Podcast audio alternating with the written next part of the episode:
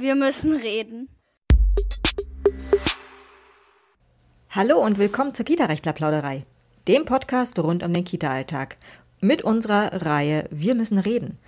Die regelmäßigen Stimmen im Podcast gehören zu Holger Klaus und Nele Trenner. Wir sind Rechtsanwälte und bekannt als die Kita-Rechtler.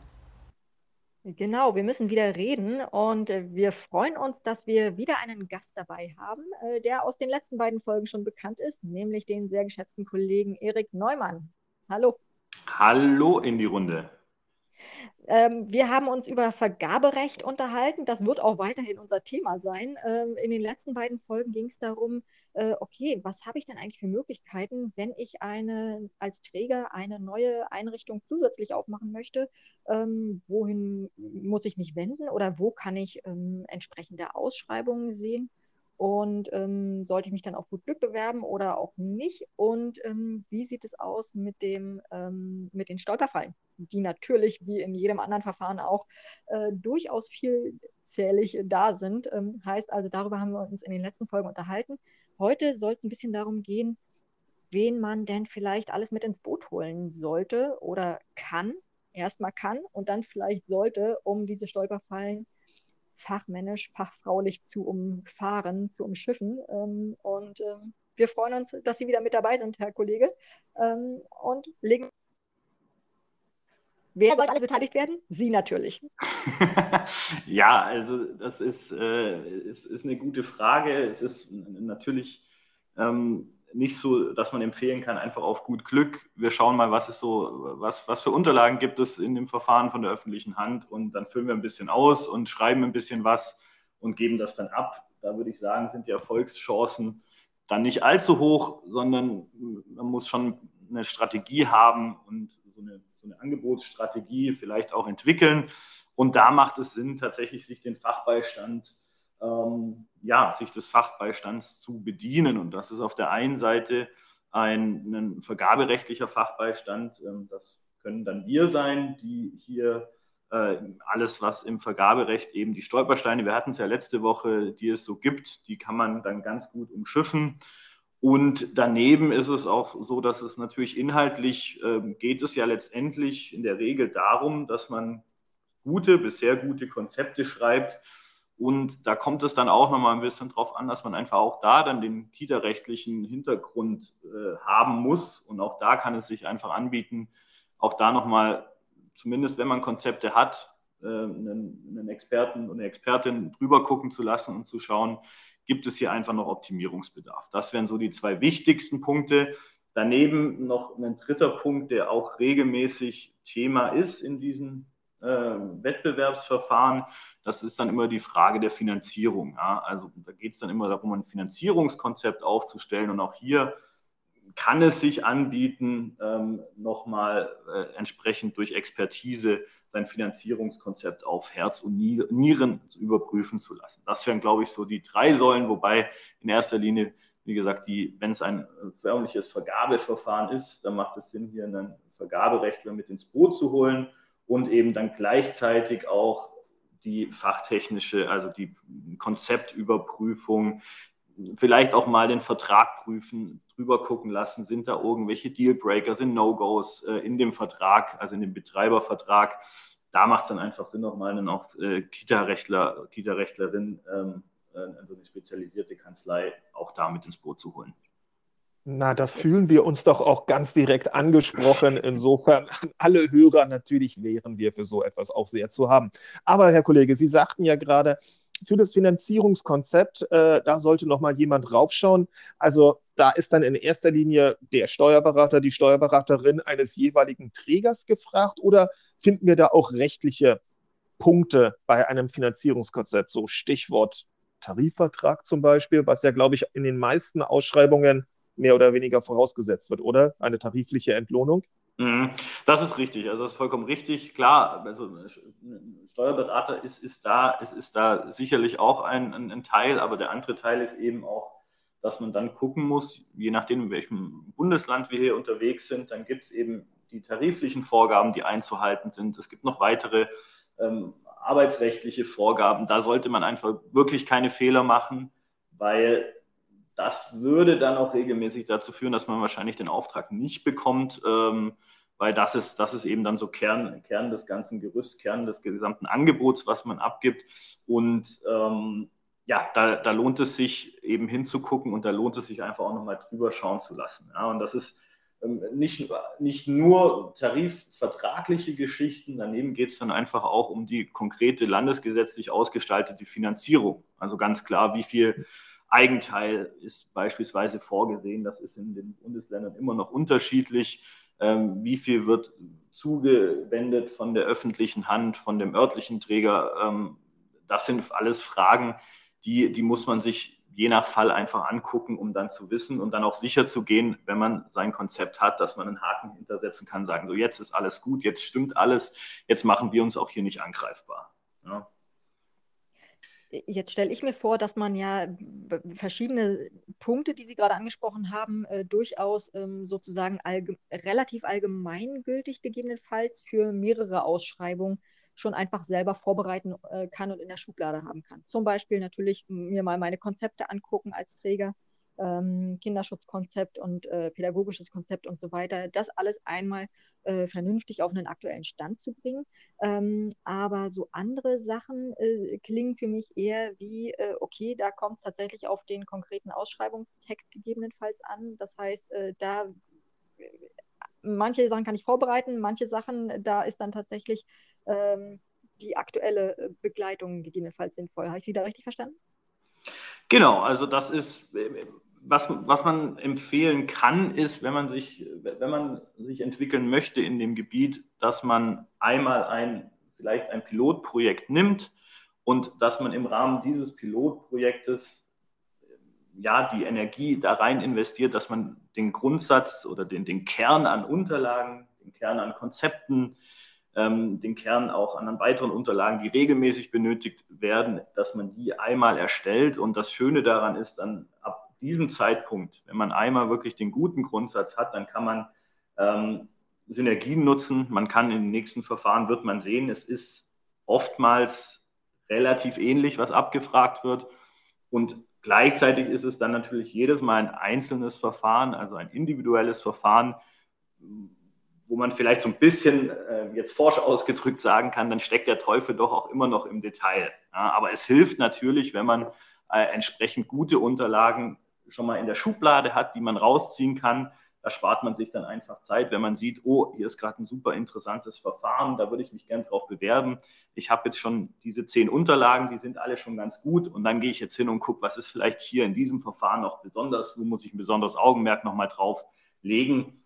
Ähm, das ist dann, dann nochmal so die Kür, die man machen sollte, um dann letztendlich auch sich vom Rest der, der Mitkonkurrenten eben positiv abheben zu können. Mhm. Und genau an der Stelle, an der Stelle fällt mir auch gerade ein, wo ganz häufig tatsächlich Standardkonzepte vorgelegt werden und eben nicht eine individuelle Anpassung erfolgt, nämlich im Hinblick, was ja ganz häufig abgefragt wird, äh, Interaktion im Sozialraum. Also wie gedenkt der Träger, wenn er denn den Zuschlag erhalten sollte, zu einem späteren Zeitpunkt mit der örtlichen Grundschule oder Mehrzahl Grundschulen, mit den Familienzentren, mit was weiß ich, was da eben ganz individuell im Sozialraum vorhanden ist, letztendlich zu arbeiten. Das ist ja was, was äh, ganz häufig wirklich tatsächlich als einzelner Punkt abgefragt wird. Tja, und wenn man da mit 0815 ähm, Füllsätzen rangeht, hat man wahrscheinlich das Problem, dass ein anderer Träger, der sich an dieser Stelle mal wirklich anschaut, was haben wir denn an anderen Angeboten im Sozialraum, dass die eben entsprechend mehr Punkte abräumen, weil, naja, das andere liest sich zwar vielleicht ganz wohlgefällig, aber ist halt nicht konkret genug. Also insofern glaube ich, ist tatsächlich an vielen Stellen dann doch immer noch ein kleines Schräubchen zu drehen, will man es möglichst perfekt machen. Genau, also das, ich würde sogar sagen, dass das kleine Schräubchen ist dann vielleicht gar nicht so das, der kleine Euphemismus. Also so klein ist das Schräubchen gar nicht, sondern es ist dann wirklich eine Schraube. Ähm, was, was, was steckt dahinter?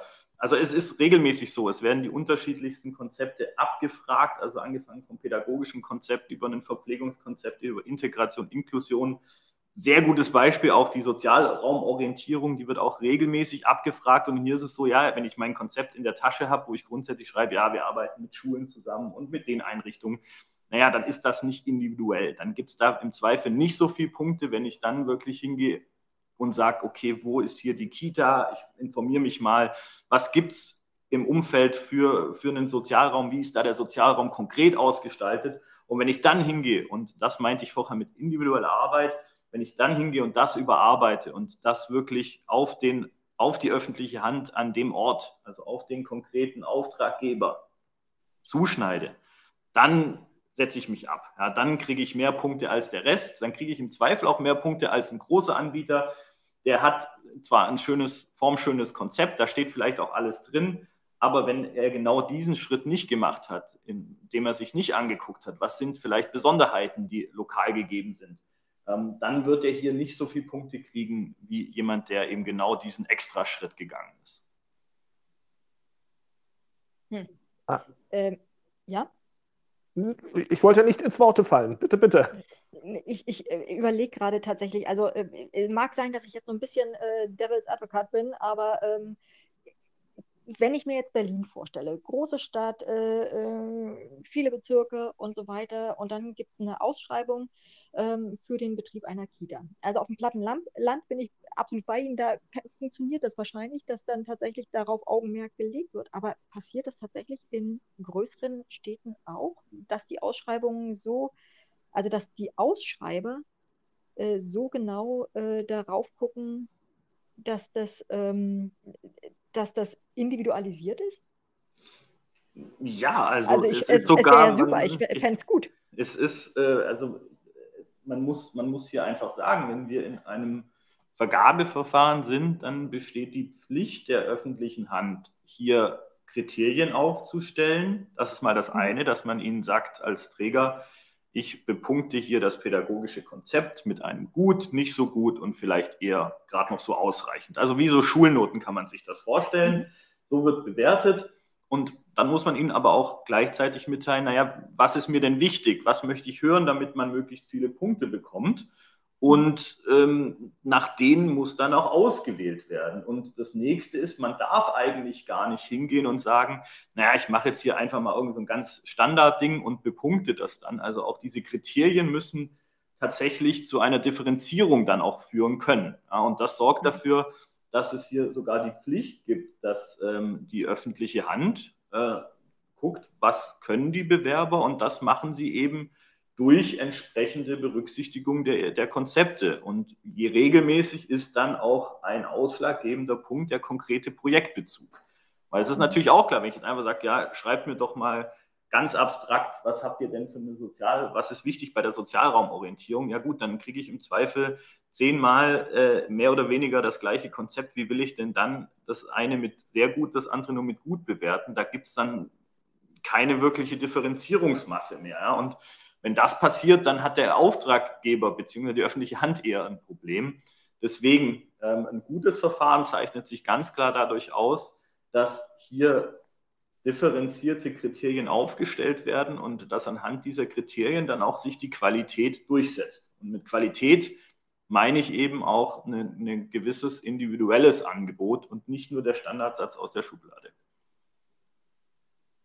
Ist Qualität, auch da jetzt wieder eine ketzerische Frage.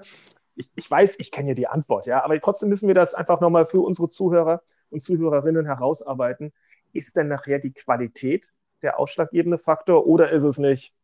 Naja, das billigste Angebot wird doch eh genommen. Qualität steht hinten an. Ach, wenn es doch nur um die Kinder ginge, am Ende äh, ist günstig oder billig letztendlich schlagend. Herr Kollege, klären Sie uns auf.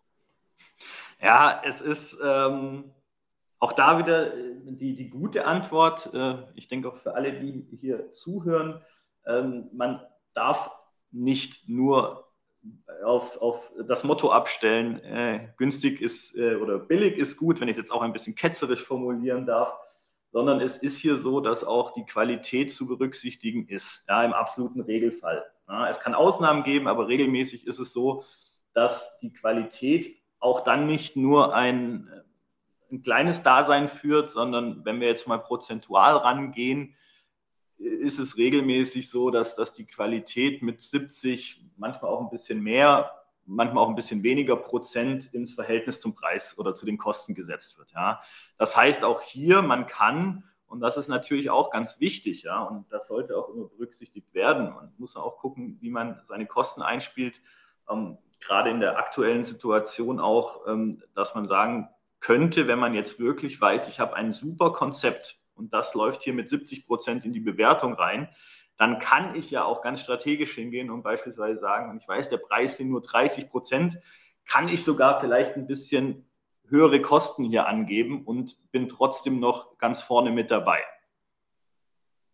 Das wäre doch schön. Also tatsächlich wäre ja wirklich, wenn man über diese Melange aus äh, Qualität und dann eben auch angemessener Bepreisung tatsächlich ebenso zum Ziel kommen würde. Wobei auch da wieder natürlich, es muss vorher einigermaßen schlau eingeschätzt werden, ob wir tatsächlich im Hinblick auf unsere Qualität so weit oben mit dabei sind und ob der Preis, den wir aufrufen, noch adäquat im Rahmen ist von dem, was so als äh, Mindestbepreisung zu erwarten sein dürfte. Also auch da wieder, naja, brauchen wir im Vorfeld, Sie haben es ja eingangs gesagt, eine ganze Menge Einschätzung wo stehen wir eigentlich und an welchem, jetzt benutze ich es absichtlich, großem Schräubchen müssten wir gegebenenfalls nochmal drehen, um tatsächlich dann ein tolles Paket am Ende abliefern zu können. Genau, also das ist, das ist absolut richtig. Ähm, je, je mehr oder je besser das, das Angebotsmanagement im Vorfeld war, desto eher kann man dann auch diese ganzen strategischen Punkte hier berücksichtigen. Und wenn man dann wirklich sicher ist und weiß, mein Konzept, weil ich kenne ja die Kriterien, ich weiß ja, was ist gefordert. Und dann weiß ich auch, mein Konzept erfüllt das hier alles. Also ich kann bei der Qualität sagen, ich kriege vielleicht nicht die absolute volle Punktzahl, aber ich bin schon ganz oben mit dabei. Dann kann ich auch mit gutem Gewissens hingehen und sagen, beim Preis, gut, dann kann ich vielleicht auch da nochmal ähm, ein bisschen ein höheres Angebot legen, ohne dann ein schlechtes Gefühl zu haben und zu wissen oder zu, zu denken, oh, das war jetzt vielleicht zu teuer oder ich, ich falle hier direkt raus. Das sind Punkte, die, die, das muss man einfach wissen. Das kann man dann aber strategisch ganz gut nutzen. Ähm, es gehört natürlich dazu im Vorfeld, ja, hier, das ist jetzt so ein bisschen auch schon individuelle ähm, Prüfung eines, eines, eines entsprechenden Wettbewerbs, wo man einfach gucken muss, was ist denn konkret gefordert, wie viel ist der Preis hier wirklich, sind es jetzt 40 Prozent, sind es 30 Prozent, sind es nur 20 Prozent und dann gucken, welche Qualität wird abgefragt, ähm, was, was kann ich hier gut, wo muss ich vielleicht nachsteuern, wo sind vielleicht meine Konzepte noch ausbaufähig. Und wenn man das alles gemacht hat, dann kann man am Ende nochmal sagen, in der Gesamtbetrachtung, bevor man dann das Angebot abgibt, kann man sagen, gut, ich schaue jetzt nochmal und vielleicht kann ich dann beim Preis nochmal 5% hochgehen und trotzdem noch davon ausgehen, dass ich hier zumindest ein Angebot abgegeben habe, was, was äh, in, dem, in dem absolut obersten Punktebereich hier liegt. Sind eigentlich diese Ausschreibungstexte ähm, preislich immer offen? Oder, oder kriegt man schon so eine Hausnummer irgendwie mitgeteilt? Ähm, wir, wir beabsichtigen zu vergeben, das soll das über fünf Jahre letztendlich kosten, der ganze Spaß, sodass man als gewissenhafter Trägerverantwortlicher oder Verantwortliche äh, gegebenenfalls sagen kann, oh wei, oh wei, das wird sich nicht lohnen, da fange ich erst gar nicht an, meinen Hut in den Ring zu werfen.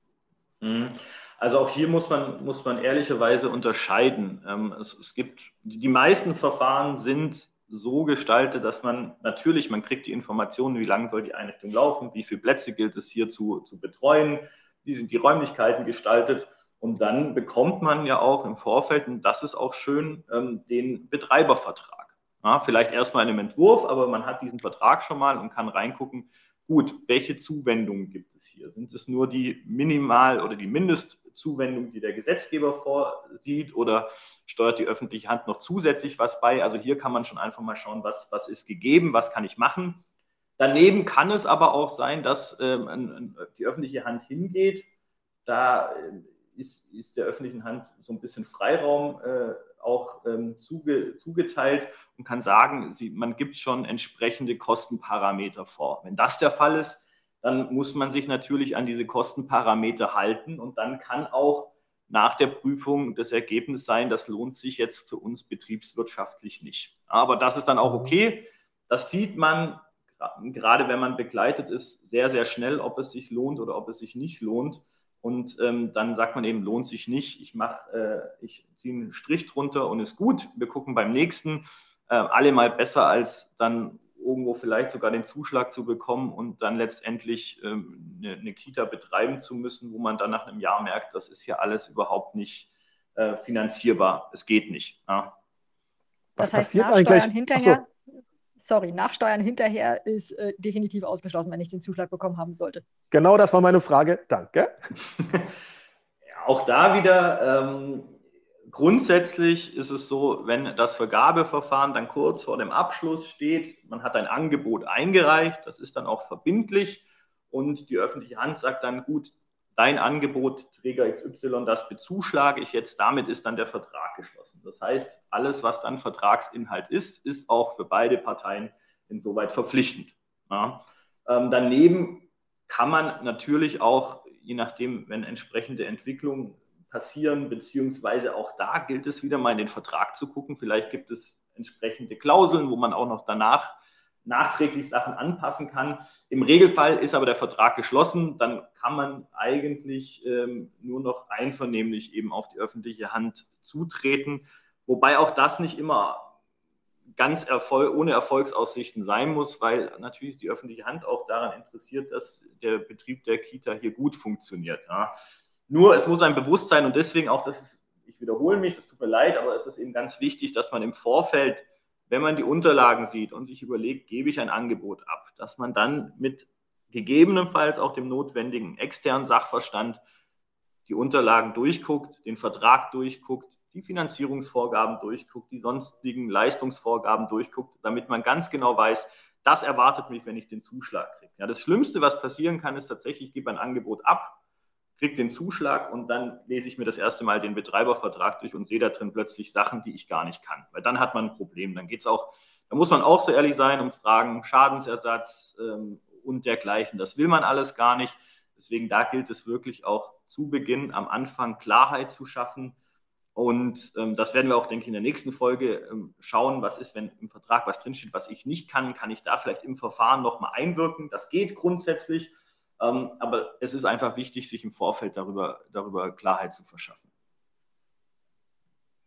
Unser Stichwort, oder Frau Kollegin? Äh, unser Stichwort exakt, äh, wobei eine, eine kleine Frage habe ich tatsächlich noch, äh, nachdem wir jetzt sozusagen festgestellt haben, äh, es ist doch eine ganze Menge zu tun. Wie viel Vorlauf brauche ich denn? Also reicht es theoretisch, ich entdecke heute so eine schicke Ausschreibung und in zwei Wochen ist ähm, äh, Bewerbungsschluss. Äh, habe ich da noch eine Chance oder sollte ich mir lieber ganz realistisch sagen, okay, das ist jetzt mein Ziel, ich möchte gerne eine neue Einrichtung äh, irgendwie äh, irgendwo aufmachen und deswegen fange ich jetzt an, schon mal alles vorzubereiten und dann gucke ich nebenbei immer schon nach Ausschreibung. Wie viel Vorlauf brauche ich? Mhm.